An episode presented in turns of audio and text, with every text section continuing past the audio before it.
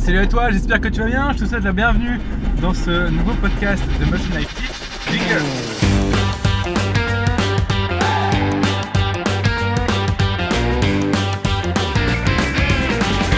Bienvenue dans le podcast de Motion Life Teach.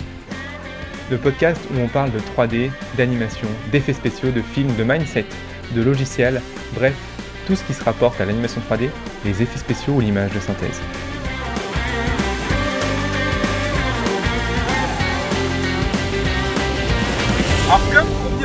Je t'avais dit dans l'ancien podcast, on va parler de la release de Blender 2.8. Donc à l'heure où je fais ce podcast, la, release de Blender 2.8, donc une release c'est la version stable en fait qui est sortie, donc la version après la bêta. Que je te fasse un petit euh, euh, rappel si tu, sais pas, si tu connais déjà ou alors un petit, euh, une petite explication si tu connais pas. Quand on sort un logiciel en fait de base, on va sortir ce qu'on appelle une alpha. Donc une alpha c'est une version buggée qui va être testée par euh, des, ce qu'on appelle des alpha testeurs et qui vont euh, donner tous les, bugs euh, aux, du logiciel. Alpha, c'est une version qui est presque in inutilisable. Hein. Alpha, c'est vraiment buggé de ouf. Tu peux pas sauver de projet. C'est vraiment juste pour débugger le projet. Le projet est vraiment en cours de développement très difficile. Une fois qu'on a fait l'alpha, on va faire une version bêta. La version bêta, en gros, c'est logiquement, tu as une version du logiciel qui est fonctionnelle et on va régler tous les bugs qui sont un peu plus mineurs. C'est-à-dire que tu peux logiquement sauver tes scènes, tu peux faire du rendu, logiquement tu peux à peu près travailler avec, mais il y a encore des bugs à modifier. Finalement, une bêta, c'est un petit peu toutes les versions de Maya. non, on va dire que les versions de Maya de base, c'est des alphas quand elles sortent. Euh, bon, bref, blague à part. Et puis après, la release qu'on appelle, c'est justement la version qui est censée être supposée stable. Donc, on a enlevé tous les bugs. Tous les bêta-testeurs ont euh, reporté tous les bugs du logiciel et on, on a dit ok, très bien. Maintenant, euh, on sort une release, donc une version qui est considérée comme stable et sans bug. Alors, c'est jamais vraiment vrai, il y a toujours quelques bugs par-ci par-là, mais c'est déjà pas mal. Donc la version de Blender 2.8 release est sortie là à l'heure où je fais ce podcast il y a à peu près une semaine. Et je vais t'expliquer pourquoi ce, euh, cette, mise à jour de Blender est si importante de 1 pour Blender et de 2 parce que euh, c'est vraiment important. Qu'est-ce que ça va changer en fait dans l'industrie du cinéma d'animation en fait de nos jours? Qu'est-ce que ça va venir changer dans les autres logiciels et tu aura beaucoup beaucoup beaucoup de conséquences?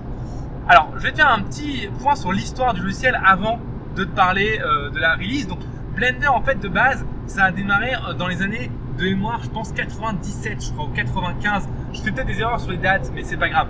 Euh, donc, le logiciel, en fait, c'est un logiciel qui appartenait à une entreprise et l'entreprise a fait faillite.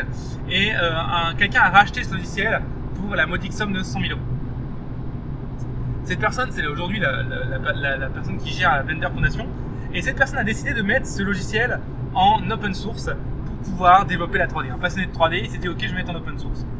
Donc c'était à cette époque-là, je ne sais pas quelle version de Blender. Moi, je suis arrivé à Blender dans les années 2005-2006 et donc Blender était à cette époque-là la version 2.4. Donc c'était vraiment une version, bah, la Blender Fondation là, c'était un petit peu euh, YOLO total quoi. Tout le monde euh, pouvait euh, intégrer ses options dans Blender comme il voulait. Tout était un petit peu décousu le logiciel était un petit peu construit n'importe comment. C'était quand même un très bon logiciel, hein. ne me fais pas dire ce que j'ai pas dit, c'était un excellent logiciel même. Mais euh, il était très difficile à apprendre parce que justement très décousu et il était vraiment. En fait, il y avait plein de petites pièces un peu partout qui venaient euh, s'enchevêtrer pour créer un logiciel à, part.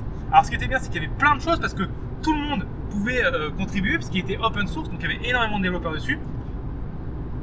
Par contre, il était très mal rangé entre guillemets, si je puis dire, mal segmenté dans son interface ce qui s'est passé, c'est que le mec qui a créé la Blender Foundation a dit Ok, j'en ai marre. On va maintenant créer un concept. On va refaire une mise à jour entière du site, du, du, logiciel. On va vraiment beaucoup mieux segmenter la manière dont les gens peuvent amener les éléments dans le site, comment créer des plugins, comment créer des scripts euh, et euh, comment, euh, on, comment on accepte les règles en fait qui vont faire qu'on accepte ou pas les nouvelles, les nouveaux finalement les, les nouvelles actions dans le logiciel Blender la philosophie du logiciel, comment on fait pour la respecter, etc. Et donc ce qui s'est passé, c'est qu'ils ont fait une version, une majeure euh, mise à jour qu'on appelait la 2.5. Et je crois de mémoire que c'était en 2010 ça. Encore une fois, je me trompe carrément peut-être sur les dates, hein, mais c'était a longtemps en tout cas. Et la 2.5, je me souviens, moi je l'ai vécu cette, euh, cette mise à jour 2.5, je suis passé de la 2.4 à la 2.5, elle a remis énormément de, causes, de choses en cause. le logiciel a totalement changé. On est revenu à quelque chose de beaucoup plus pro, beaucoup plus cohérent dans son interface, beaucoup plus joli. Bref, beaucoup de choses qui ont changé avec cette version 2.5. Ils ont amené aussi beaucoup de choses en plus, comme un simulateur de fumée, etc. C'était déjà une énorme mise à jour et à l'époque c'était un truc de malade mental. Ce qui s'est passé après, c'est la version 2.6. Cycle est arrivé. Le premier moteur de rendu à lancer de rayons qui arrive sur Blender et qui arrive un petit peu en retard par rapport à tous les autres, comme Arnold, euh, qui était déjà là et qui faisait déjà des lancers de rayons euh, par rapport à Blender qui lui était un moteur de, rendu internal et qui, était, qui commençait à se faire un peu vieux par rapport à la concurrence et un petit peu moyen. Euh, et donc là, on commence vraiment à toucher, et le logiciel devient vraiment professionnel dans le sens, on a un moteur de rendu rayon, on a une, une mise à jour majeure, et en plus, on a un logiciel qui est open source, donc énormément de développeurs, et en plus des, des, des actions et des outils qui sont ajoutés au logiciel de manière beaucoup plus structurée qu'avant. Ce qui fait qu'on a un logiciel qui évolue très vite et de manière très structurée. Et ça, on s'en rend pas compte. On s'en rend pas compte. Jusqu'à ce que la version 2.7 sorte, et là on commence à tout péter, et là Blender commence vraiment à faire parler de lui. Parce que Cycle commence à sortir des images qui sont complètement ouf, on commence à sortir des shaders qui sont euh, juste cohérents, euh, cohérents, physiquement, et des mises à jour commencent à aller, on commence à avoir des passerelles avec Houdini, on commence à avoir des choses très intéressantes qui se passent sur ce logiciel, et là on se dit, mais putain, mais qu'est-ce que je fous sur Maya quoi? Et là, ce qui se passe, quand on commence à s'y intéresser, Blender, donc c'était ça il y a deux ans, hein, dit, ok, on va faire une nouvelle mise à jour majeure, comme la 2.5, qu'on va appeler la 2.8, et on va mettre dedans un moteur de rendu en temps réel. Et on fait, mais what the fuck, qu'est-ce qui est en train de se passer là? Et là, ils, bon, ils disent ça, euh, voilà, ils disent ça, mais rien n'est fait. Et là, ils sortent la 2.8 alpha, donc c'était en, 2019, je crois que c'était début janvier 2018, si je dis pas de bêtises, je crois. Enfin bref, c'est pas très important, mais Blender sort la 2.8 alpha et donc les gens peuvent tester justement ce nouveau moteur de rendu Eevee. Donc encore une fois, majeur breakthrough, donc majeure mise à jour, beaucoup de choses changent beaucoup de concepts ont changé. Il y avait beaucoup de trucs un peu merdiques dans Blender, notamment euh, le concept de layer qui n'était pas du tout que pratique. Le, concept d'outliner qui était vraiment pété par rapport à tous les autres logiciels. Euh, et là, tout est changé. On commence à créer des collections. On commence à créer des choses euh, avec des, concepts de, type d'objets beaucoup plus cohérents par rapport à, aux autres logiciels. On commence à avoir des options pour créer les raccourcis des, autres logiciels qui sont cohérents par rapport aux, raccourcis standards de l'industrie des logiciels dans le monde. Bref, Blender avec la 2.8, on se dit, putain mais attends, là les mecs ils sont en train de tout défoncer quoi. Ils ont un logiciel qui est meilleur et en plus ils s'adaptent et ils se mettent sur les standards de l'industrie mondiale. Qu'est-ce qui est en train de se passer finalement Et là les gens testent Eevee, donc le moteur de rendu en temps réel. Et là c'est l'explosion, les mecs font, oh putain, ok on est vraiment sur quelque chose de monstrueusement bon. Qu'est-ce qui se passe? Euh, Blender en fait a intégré le concept de moteur de rendu de Unreal Engine et de Unity, en fait le concept de moteur de rendu photoréaliste de jeux vidéo dans son logiciel, mais tout en gardant le côté cinéma. Ce qui fait qu'on se retrouve avec un moteur de rendu hybride qui est ultra performant et qui fait des images complètement ouf. Alors, ne fait pas dire ce que j'ai pas dit. Hein. Pour l'instant, on peut pas encore faire du rendu ultra réaliste avec ce moteur de rendu. Pourquoi? Parce que c'est juste pas fait pour. Hein. De base, c'est fait pour travailler plus rapidement. Parce qu'en fait, ce qui se passe, c'est que Blender il a vraiment été très intelligent sur cette version. Il a développé de ouf Eevee, mais ils ont aussi redéveloppé Eevee et euh, Cycle. Et Cycle sur la version 2.8 qui est sortie il y a une semaine est 70% plus rapide que Cycle de la version 2.79. Je sais pas si tu te rends compte, 70% plus rapide, c'est parce que deux fois moins de temps de rendu. Je sais pas si tu te rends compte à quel point c'est ouf. Donc les mecs en fait ont très bien compris comment ça fonctionnait. Eevee, tu l'utilises pour travailler dans ton viewport. Ça te permet de travailler très rapidement, d'avoir un retour sur ce que tu fais très rapide sur tes shaders, etc.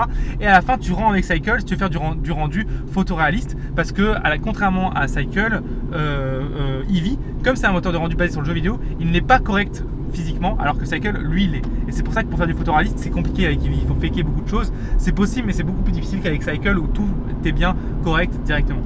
Donc tu vois un petit peu ce qui est en train de se passer là. On est en train d'avoir un, un, logiciel qui a un moteur de rendu intégré qui est ultra performant, cohérent physiquement et 70% plus rapide que euh, sa dernière version. Un moteur de rendu en temps réel qui est ultra performant et qui franchement envoie du pâté pour chien en termes d'image. Un logiciel qui a complètement été repensé pour se mapper sur les standards de l'industrie mondiale. Et en plus de ça, et c'est là en fait que Blender avait un gros souci dans toutes les autres versions, c'est son viewport. Le viewport de Blender avant était très peu performant par rapport aux autres euh, logiciels, notamment par rapport à Maya 3ds Max, où Maya 3ds Max, le faire bouffer du, du 14 millions, du 15 millions, du 10 millions de polygones. Ça roulait tranquille tranquille entre guillemets, alors que Blender, dès que tu dépassais le 5-6 millions de polygones, c'était juste l'enfer. Là, ils ont changé tout leur viewport et il est carrément plus performant. La manière de sélectionner les objets est beaucoup plus cohérente. Bref, il y a beaucoup de choses qui sont faites et tout a été pensé aussi pour que tu puisses voir facilement le contact entre deux objets. C'est un truc dans tous les autres logiciels, c'est l'enfer. Pour avoir deux objets qui sont en contact, c'est trop chiant à voir ils ont pensé un truc dans Blender hyper pratique en termes visuels pour voir quand c'est en contact. C'est génial. Bref, il y a plein de choses qui sont arrivées sur le viewport de Blender. Et là aujourd'hui, tu as le meilleur viewport, vraiment, c'est le meilleur viewport de l'industrie aujourd'hui qui existe dans le monde, c'est Blender. Et je rappelle, ce logiciel est totalement open source, totalement gratuit. Il est mis à jour tous les jours tous les jours, tu as une nouvelle version qui sort de Blender. Je peux te rendre compte, tous les jours, tu as un, nouveau build qu'on appelle. Donc, c'est une nouvelle, euh, nouvelle euh, compilation du logiciel qui sort, que tu peux télécharger pour tester les dernières choses qui sortent. Tous les jours, tu as des corrections de bugs. D'accord? Il est développé par plus d'aujourd'hui. Je, pense, je sais, je, sais que c'est aujourd'hui 5.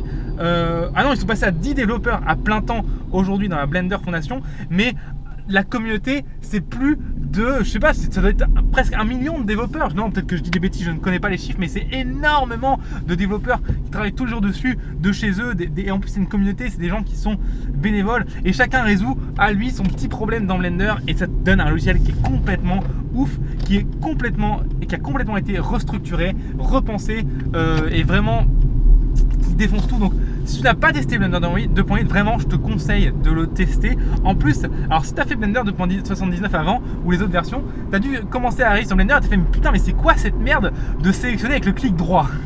Et c'est vrai que Blender a souvent été euh, critiqué pour ça, c'est qu'il n'a pas du tout été pensé pour des débutants.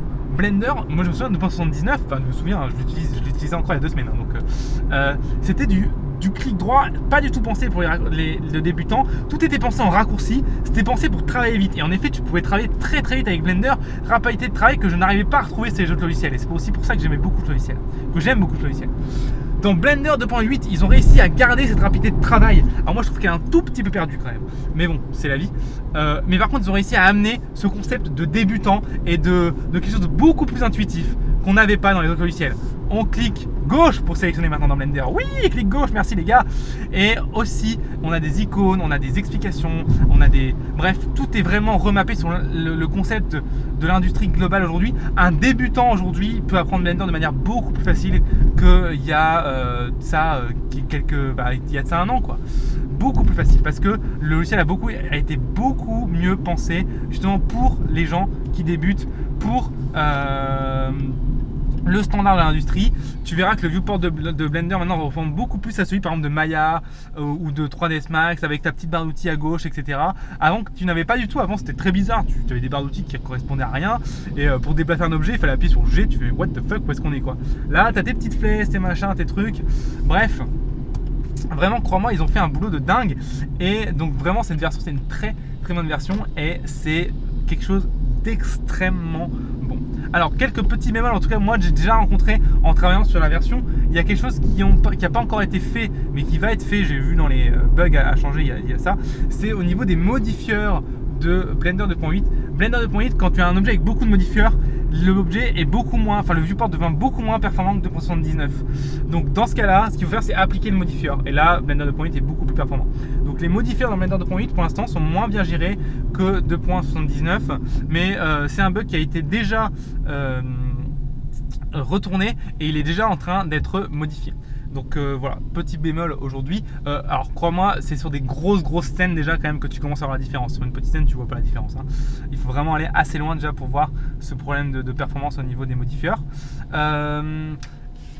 Et sinon, voilà, c'est le seul bémol que j'ai trouvé pour l'instant aujourd'hui sur Blender de 79. Ah, peut-être autre chose, peut-être qu'à avec le clic gauche, je trouve que, allez, c'est vraiment juste pour faire chier, hein, j'avoue, mais je trouve que les sélections de face sont un petit peu moins euh, cohérentes et intuitives que la 2.79. Mais je pense aussi parce que j'ai un petit peu de mal à me faire au clic gauche. Ça, c'est peut-être, euh, c'est peut-être ça. Euh, on va voir, on va voir. En tout cas, c'est vraiment un très, une très très bonne release et c'est un très très très bonne nouvelle pour, l'industrie. Alors, je t'invite à aller voir sur leur site qui est sorti déjà en temps réel, hein, des rendus de temps réel, notamment il y a un Tigre qui est sorti en moteur de rendu temps réel complètement ouf. Qu'est-ce qui a changé aussi dans Blender 2.8 Ils ont refait leur algorithme de close et ils ont copié l'algorithme de Houdini en close. Donc pour te dire, il y a du niveau de malade. Euh, donc c'est très très très bon. Euh, voilà, plein de choses qui, sont arrivées, qui sont arrivées. Donc je t'invite à aller voir un petit peu ce que ça donne. C'est ça vaut vraiment le coup ça vaut vraiment le coup. Moi, ce que je vais te dire maintenant, c'est. Euh, je t'ai parlé de la release en tant que telle. Maintenant, alors c'est vrai qu'elle est intéressante parce qu'elle change beaucoup de choses au niveau de Blender quand tu es un artiste de Blender. Mais quand tu n'es pas un artiste sur Blender, finalement, la release, elle n'est pas très importante pour toi. Ah, c'est vrai que j'ai oublié de te parler aussi du, drawing qu'ils ont rajouté. On peut faire de l'animation 2D dans Blender maintenant. De l'animation 2D dans Blender, c'est complètement ouf. Animation 2D type. Euh, type animation 2D, type vraiment tu, euh, dessines euh, en mode euh, en, mode TV Paint. Hein. Je sais pas si tu connais le logiciel TV Paint. Bah c'est pareil quoi. Tu, fais ça et c'est complètement dingue quoi. Tu, tu fais vraiment des trucs de ouf et en plus les calques sont en 3D donc tu peux carrément venir mettre tes calques en 3D et venir dessiner par-dessus, tu te retrouves avec un espace 3D sur des calques 2D, un petit peu à la After, où tu viens dessiner tout en même temps. Bref, c'est génial. L'outil de Pencil euh, Crease qu'ils appellent pour faire de l'animation 2D est génial. Et tu peux même maintenant modéliser grâce à ça en faisant du concept art, mais c'est complètement ouf. Hein. Donc ça aussi, je t'invite à regarder. Pareil, un nouvel outil qui va devenir un standard dans l'industrie. Pour moi, d'ici un an, tout le monde l'utilisera. C'est tellement pratique. Bref, donc euh, voilà, ils, ah, ils ont aussi refait leur. Euh, excuse-moi, je, crois que c'est bon, mais il y a tellement de choses sur ce logiciel. Ils ont aussi refait leur logiciel de sculpt dans, dans Blender. Mais mec, laisse-moi te dire que le sculpt de Blender est devenu presque. Mais non, il est devenu aussi performant que ZBrush, quoi. C'est un truc de malade. C'est devenu aussi performant que ZBrush, sauf que toutes les contraintes que tu avais avec ZBrush où il faut sortir une displace, une machin, un truc, ça c'est terminé. Maintenant, tu es dans euh, Blender et euh, tu as juste ton multi-résolution de matériel et quand tu veux pas l'afficher, tu l'affiches pas et c'est terminé. C'est terminé. Bref, c'est tellement mieux pensé que tous les autres logiciels, c'est tellement moins chiant. T'as plus de displacement map à sortir, machin et tout. Non, là tu fais ton, ton, ton brush et ça reste pareil dans ton logiciel et ça bouge pas quoi. Tu perds aucun détail et tout est là tu vois. Euh, et ça, c'est génial. Et c'est, tu peux sculpter presque avec autant maintenant de polygones qu'avec ZBrush, quoi. Tu peux facilement monter à du 8-10 millions, tu vois, sur un objet. Il n'y a pas de problème, quoi, ça passe. Donc, tu vois, on est quand même en train de. il y a vraiment un truc qui se passe.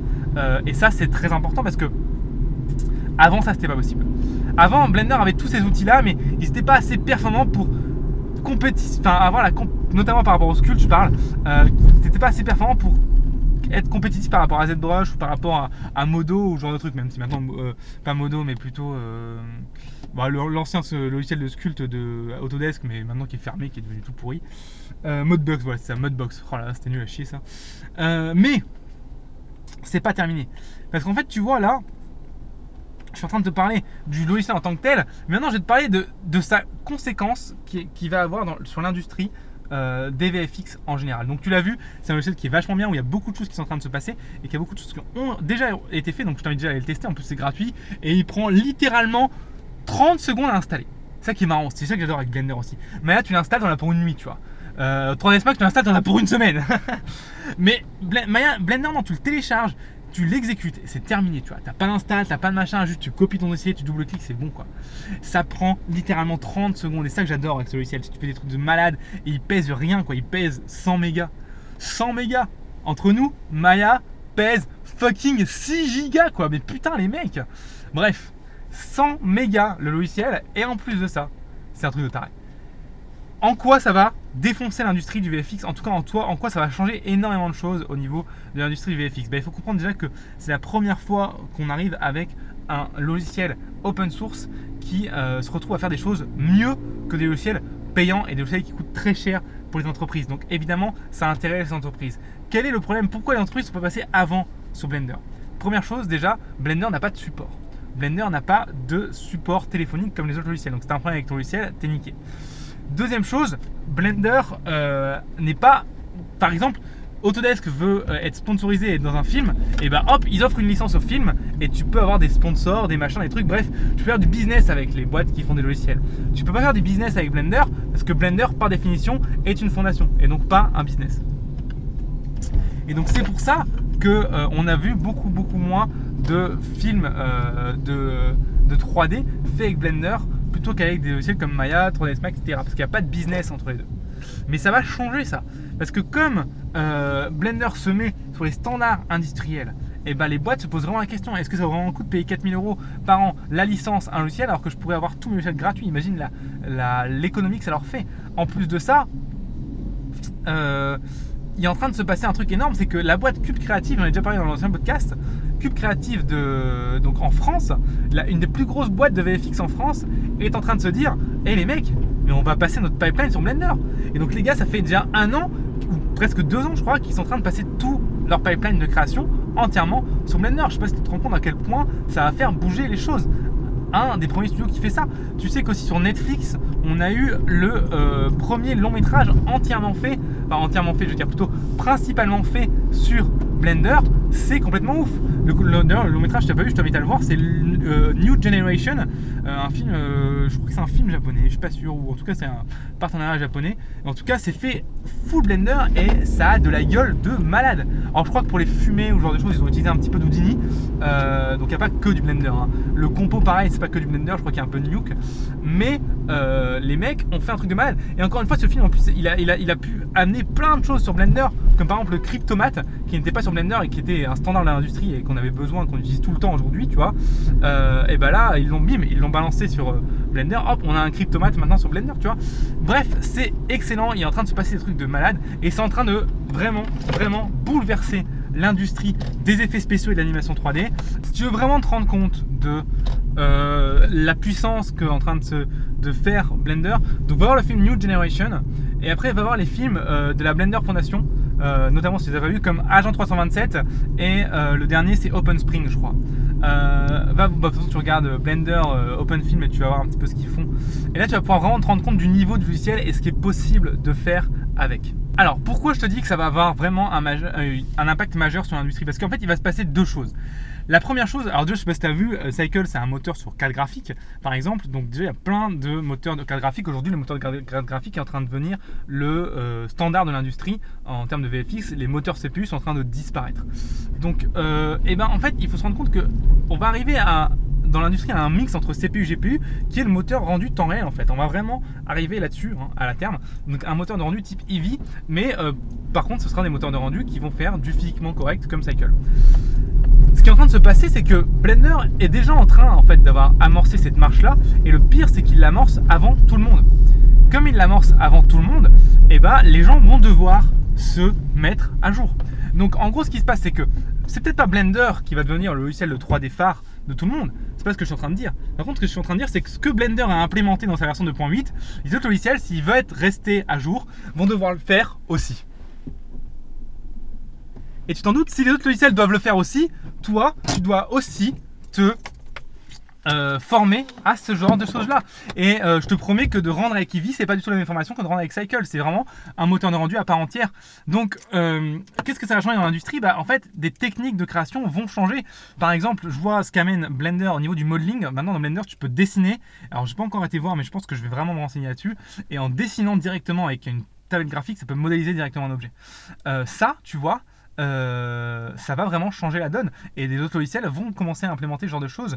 Euh, donc on va, la manière de travailler va euh, va changer. Le concept aussi d'avoir un sculpt dans Blender qui est intégré au logiciel et que t'as pas ou t'as pas à sortir de displacement map, etc. pour avoir un truc cohérent, bah ça, ça va modifier la manière dont on travaillait jusqu'à présent. Avant, pour faire un modèle détaillé, on faisait une displace dans ZBrush, on la sortait en image noir et blanc et on la balançait dans un moteur de rendu. Et en montant du moteur de rendu, il fallait avoir le bon espace colorimétrique, la bonne résolution, le bon euh, ratio pour être sûr que le noir soit bien noir et le blanc soit bien blanc et que ça.